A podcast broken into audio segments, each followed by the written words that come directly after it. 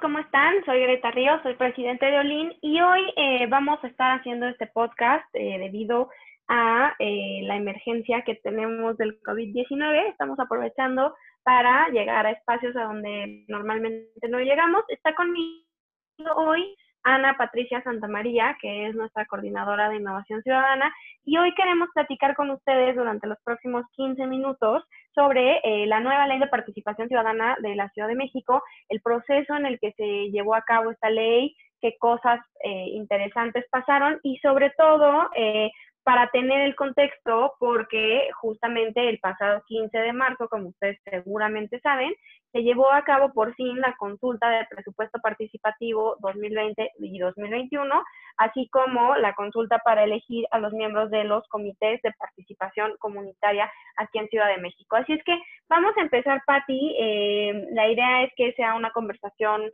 pues bastante coloquial y bastante didáctica sobre qué fue lo que pasó con esta ley. Entonces me gustaría, Patti, que nos empezaras a contando, por ejemplo, por qué hubo una nueva ley de participación ciudadana. ¿Será que la anterior estaba mal o a qué responde esta iniciativa del Congreso de la Ciudad de México?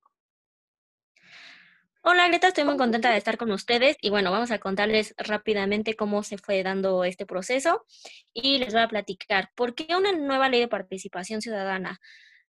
Creo que no es no es tanto que estuviera mal la, ley que teníamos, sino que ya no respondía a cómo se estaba dando la participación ciudadana en Ciudad de México. Ya no estaba eh, siendo aprovechada como se debía, no estaba teniendo los alcances necesarios y no se estaba contemplando muchas de las acciones, de las actividades que se estaban llevando a cabo o cómo se estaba utilizando los mecanismos de participación ciudadana para que fueran realmente efectivos, eficientes y que llegaran a toda la ciudadanía, ¿no?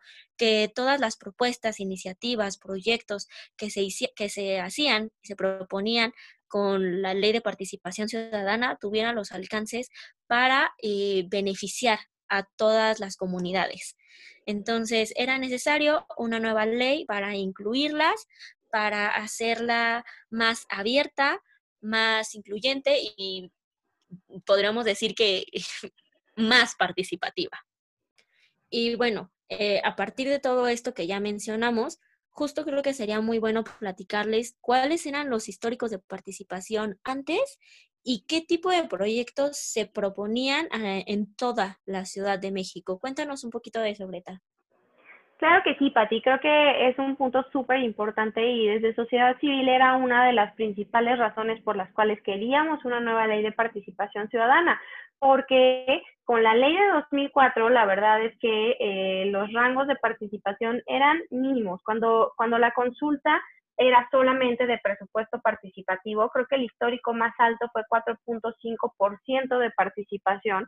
Y cuando era una consulta concurrente, es decir, cuando se escogía presupuesto participativo y comisiones vecinales eh, en la misma consulta, la participación subía hasta como el 12%, que sigue siendo bajísimo.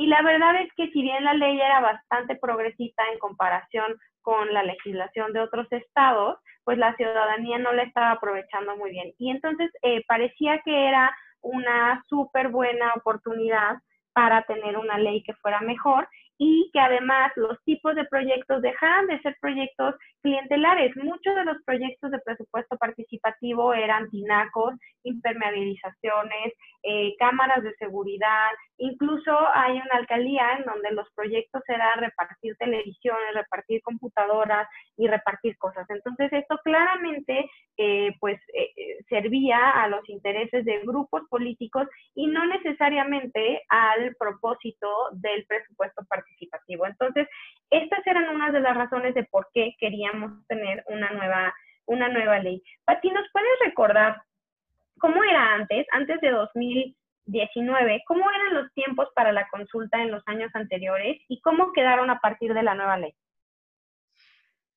Ok, eso fue uno de los cambios que, pues, que se discutieron cuando se empezó a platicar sobre em, las iniciativas, que se empezaron a presentar las iniciativas de, de la ley, de la nueva ley. Y bueno, recordemos que presupuesto participativo se viene dando desde 2011. como lo venimos conociendo, eh, la convocatoria salía en abril, teníamos un cierto periodo para poder registrar nuestros proyectos, las alcaldías dictaminaban si eran proyectos viables o no, posteriormente se, se aprobaban y se, se, nos avisaba, ¿no? Estos son los proyectos que participan en tu colonia y pues el primer domingo de septiembre salíamos a votar. En la anterior ley, cualquier persona, no importando de qué, en qué colonia vivía, podía proponer proyectos. A partir de este año, ese fue uno de los grandes cambios, que solamente las personas que vivieran en esa colonia podrían proponer y votar los proyectos. Esto reducía más la posibilidad de participación, ¿no? Y bueno, ah, con todo este proceso de la ley y, y, con cómo se aceleró y los tiempos, fue muy breve, fue muy express. La convocatoria salió la segunda consulta, la segunda semana de, noviembre. Los proyectos empezaron a registrar el 13 de diciembre al 13 de enero y eh, pues la consulta fue el 15 de marzo. Sin embargo, llegando el 13 de enero, se dieron cuenta que había muy poca participación, muy pocos proyectos, que incluso había colonias que no tenían ni un solo proyecto registrado y la convocatoria se, se extendió una semana algo importante que hay que decir es que este año es súper importante porque se registraron proyectos para 2020 y 2021. Ese fue otro de los cambios de la ley, que a partir de ahora, pues en estos años donde fuera, bueno, hubieran elecciones eh, locales, no se iba a ver, no se iba a dar los mecanismos de presupuesto participativo, por lo que eh, estos años, eh, un año antes, se va a elegir el presupuesto participativo de ese año entendiendo que tendríamos dos años para elegir en 2020. Y creo que este fue algo de las cosas que, como les comentaba, que nos, que surgieron de la nueva ley y que pues nos deja mucha, muchas reflexiones, ¿no?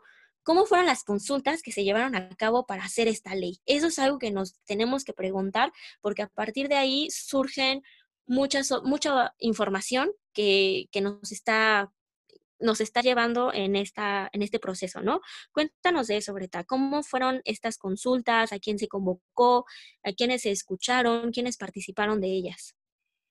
Claro que sí, Pati. Este es un punto súper importante y la verdad es que, eh, pues, eh, es un poco irónico porque esta es una ley de participación ciudadana eh, que se hizo sin participación ciudadana. Para empezar, el dictamen de esta ley, eh, pues ni siquiera, ni siquiera se hizo en la Cámara, en el Congreso de la Ciudad de México.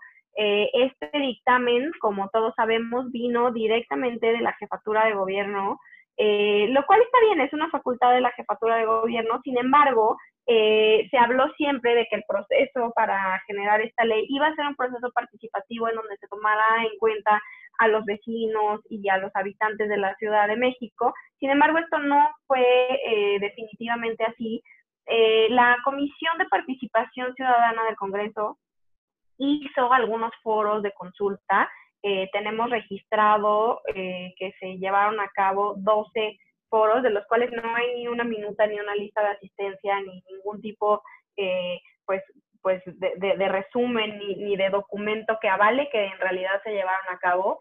Eh, en donde se discutió con la ciudadanía sobre la ley. Eh, y cuando digo se discutió, pues más bien fueron foros en donde algunos de los diputados pues iban y presentaban algunas de las iniciativas eh, que se iban a, incluir en esta ley. Algunos de los vecinos estaban de acuerdo, algunos no, se tomaban algunas notas y listo, se, se acababa y, y se seguía con el proceso de la ley. Esto es importantísimo porque al final, y, y, como todos recordaremos, el dictamen eh, que se aprobó de esta iniciativa de ley es un dictamen eh, que apareció un día de la nada, que no era exactamente el mismo que se había venido trabajando durante varios meses en la comisión y que además a los diputados se los cambiaron de última hora, hubo una versión que no se consultó con nadie, que no se concilió y que se subió a la comisión y que fue la, el, el, que al final fue aprobado, que definitivamente no contó con ningún tipo de participación ciudadana en su elaboración. Y esto es muy importante porque obviamente esto habla de que hubo muchísimos errores eh, en, este, en esta ley, eh, como, como, como después eh, pudimos ver, porque hubo varios procesos legales en contra de la ley. Y, por ejemplo, pues creo que el, más relevante es el del décimo transitorio. ¿Qué nos puedes decir, Pati? ¿Qué es este décimo transitorio? ¿A qué se refiere? ¿Y qué efectos legales tuvo?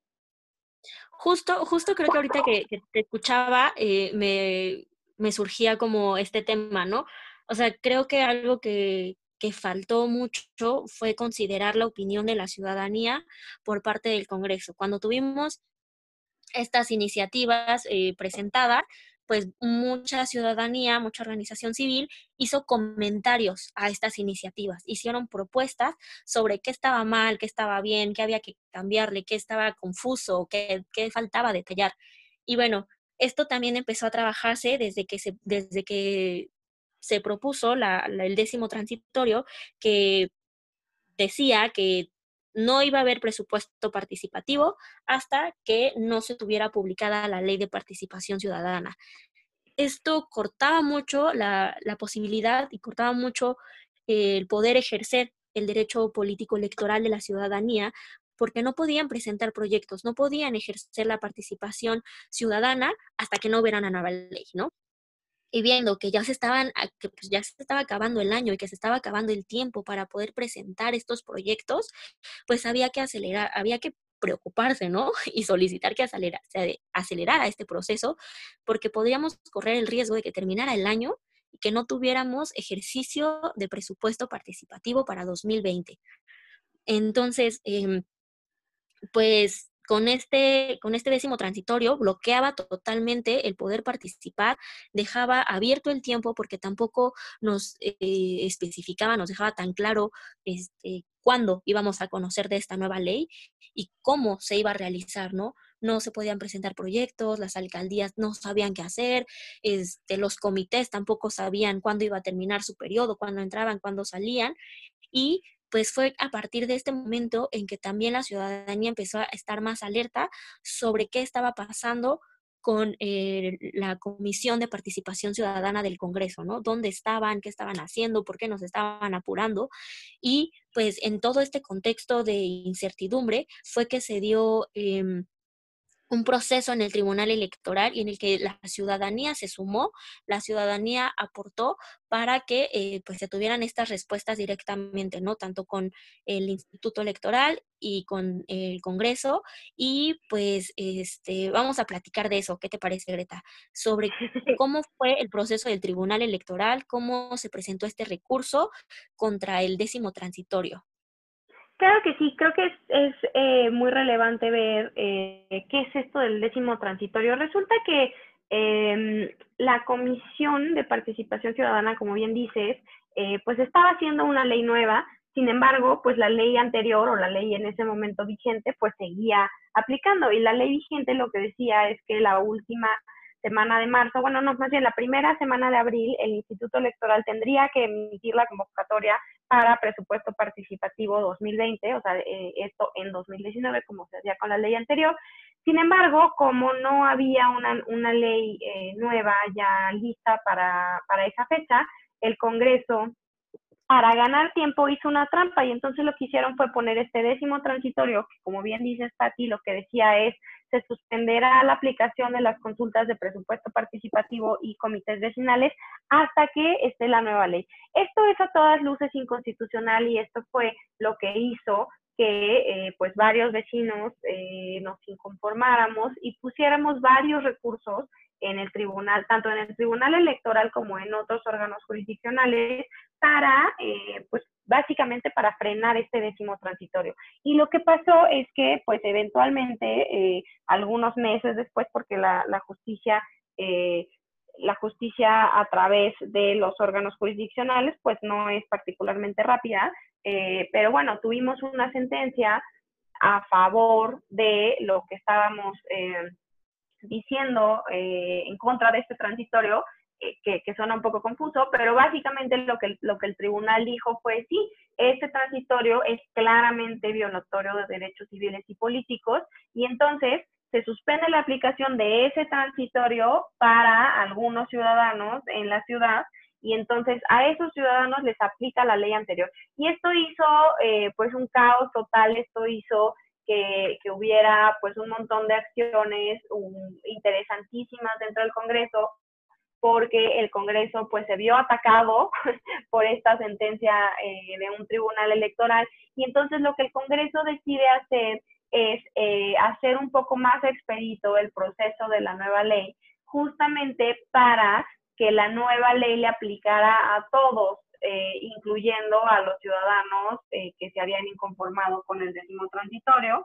Y entonces el Congreso en 10 días, o sea, entre, entre esta sentencia y la publicación de la nueva ley hay solo 10 días hábiles y en esos 10 días hábiles los legisladores se pusieron las pilas y eh, terminaron, aprobaron, eh, publicaron y entró en vigor la ley el 12 de agosto de 2019, lo cual no necesariamente es algo para celebrar. Yo creo que la ley de participación ciudadana es una ley tan importante que no podría haberse hecho al vapor como se hizo, eh, sin consultar y sin tomar en cuenta a la ciudadanía. Y eso hace que tenga muchísimos vicios de origen, eh, que, ya estaremos platicando en otros, en otros podcasts. Pero, por ejemplo, creo que es importante eh, platicar sobre eh, la suspensión que hubo eh, en relación con los pueblos originarios y la consulta de presupuesto participativo y de Copacos 2020 y 2021. No sé qué nos puedas platicar sobre eso, Justo, eh, creo que pues el que se haya hecho tan al vapor, como dices, la ley, pues dejó dos sentencias, ¿no? Del Tribunal Electoral. Otra, una bueno, esta última que se dio fue en, la sala regional de, la Ciudad de México, del Tribunal Electoral, que bueno, a 10 días de que se hiciera la consulta de presupuesto participativo y de las COPACOS, pues eh, nos sorprendió esta consulta donde cancelaba la consulta, cancelaba el proceso en pueblos y barrios originarios de la Ciudad de México. ¿Por qué se daba esta, por qué se dio más bien esta, esta cancelación? Pues eh, la sala regional consideró varias, eh, analizó cómo se dio todo este contexto de, de, la ley y pues resolvió que esta ley no estaba siendo intercultural, no estaba consultando a los pueblos y barrios originarios de la Ciudad de México para elaborarla y no estaba considerando su autonomía, no estaba considerando que ya tienen sus autoridades tradicionales, eh, quienes los representan y eh, quienes integran los pueblos y barrios originarios, y que por lo tanto la convocatoria como la consulta pues vulneraban sus derechos de autonomía y autogobierno así como su libre determinación. Entonces, pues echaron para atrás la consulta, la cancelaron la consulta y, el presupuesto participativo en estos pueblos y barrios originarios. Y aquí hay que decirlo que fue como igual como otro debate y, fueron dos grupos porque pues estaban aquellas personas que, aquellos pueblos y barrios que estaban de acuerdo en que se cancelara porque sí vulneraba sus derechos y estaban otros pueblos y barrios originarios que exigían que sí se hiciera la consulta, ¿no? Entonces, pues fue muy controversial que se hiciera eh, esta, que saliera la resolución a 10 días de que se hiciera el proceso de presupuesto participativo, ¿no? Nos dejó muy sorprendidos. Sin embargo, pues es algo que estábamos de acuerdo, ¿no? Eh, se tuvo que haber consultado a los pueblos y barrios originarios y definitivamente considerar su autonomía y sus autoridades tradicionales. No se podía pasar por encima de ellas. Y bueno, eh, la verdad es que todo este proceso nos deja una gran experiencia. Sí hay que decirlo, pues es el primer año que se está llevando a cabo y que se está este, pues ejerciendo con todos los, nuevos eh, cambios que hubo en la ley eh, de participación ciudadana de la Ciudad de México.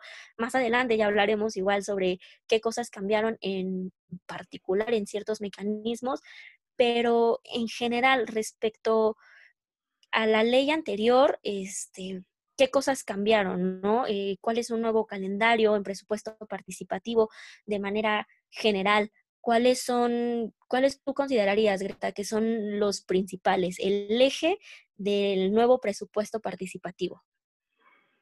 Pues yo creo que eh, hay un cambio fundamental en, en, cómo funciona el presupuesto participativo en la ciudad y está inscrito en el artículo 117 de la nueva ley, en donde estipula claramente que eh, el presupuesto participativo no se podrá ejercer ni para suplir ni para subsanar las actividades eh, fundamentales que ya tienen las alcaldías. Y este fue uno de los temas más controversiales de la ley, porque, eh, como ya habíamos dicho, en el pasado muchos de los proyectos estaban eh, enfocados en temas o asistenciales o eran redundantes ya con eh, las funciones de la alcaldía. Entonces, muchos de los proyectos que presentaba los promoventes eran bacheo, era pintar línea cebra, era este mantenimiento a parques, este, etcétera, ¿no? Cosas que la alcaldía no solo tiene la obligación de hacer, sino que tiene ya un presupuesto sustantivo para llevarlas a cabo. Y este fue el primer año en donde existe una prohibición expresa en la ley a eh, que los proyectos de presupuesto participativo puedan versar sobre ese tipo de temas. Este fue un tema muy controversial porque obviamente los vecinos promoventes estaban acostumbrados a este tipo de proyectos. Entonces tuvimos muchísimos proyectos, eh, yo creo que alrededor del 60 o el 70% de los proyectos eh, que se propusieron pues versaban sobre esos temas. Y eh, pues ya fue un tema de interpretación de cada uno de los órganos de dictaminación, que será un tema que abordemos en el siguiente podcast, decidir qué, proyectos se aprobaban y qué proyectos no. Entonces, creo que este es un, cambio que valdrá la pena eh, darle seguimiento, sobre todo eh, pues para ver cómo cambió el tipo de proyectos que, se están aprobando y promoviendo en la Ciudad de México. Otra cosa importante que también cambió fue el calendario. Antes, como saben, eh, salía el calendario, bueno, salía la, la, convocatoria la primera semana de abril y la consulta se llevaba a cabo en septiembre. Ahora el nuevo calendario lo que contempla es que salga la convocatoria eh, los primeros días de enero para que la consulta sea en mayo y el recurso se aplique a partir de julio del mismo año en el que se en el que se lleve a cabo la consulta.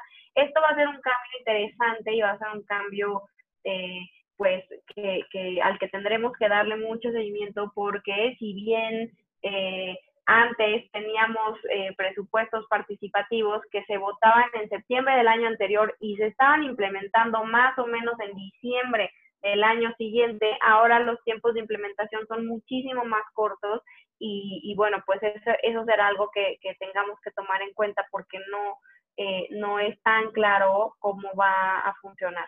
Eh, pues muchísimas gracias, Patti. Yo creo que eh, es momento de cortar este podcast el día de hoy, pero eh, síganos escuchando. Vamos a estar platicando de estos temas en los próximos días y semanas. Y si tienen preguntas o comentarios sobre alguno de los temas que tocamos hoy o si quieren que toquemos un tema en especial, por favor escríbanos, manden los comentarios en redes sociales. Estamos eh, súper a su disposición y muy contentos de que nos estén escuchando. Y bueno, pues creo que podríamos aprovechar estos días que vamos a estar con un poquito más de tiempo, em, pues echámonos un clavado, ¿no? A leer la nueva ley de participación ciudadana de la Ciudad de México para saber qué hay de nuevo, qué dudas tengo, cómo puedo activar estos mecanismos eh, y pues justo, ¿no? Igual todas estas dudas que, que tengan, que surjan, escríbanos para que podamos hablar de ellas. Nuestro siguiente tema es presupuestos participativos 2020-2021 y eh, pues ya, estoy emocionada por también empezar con ese tema. Así es, nos escuchamos pronto amigos. Bye.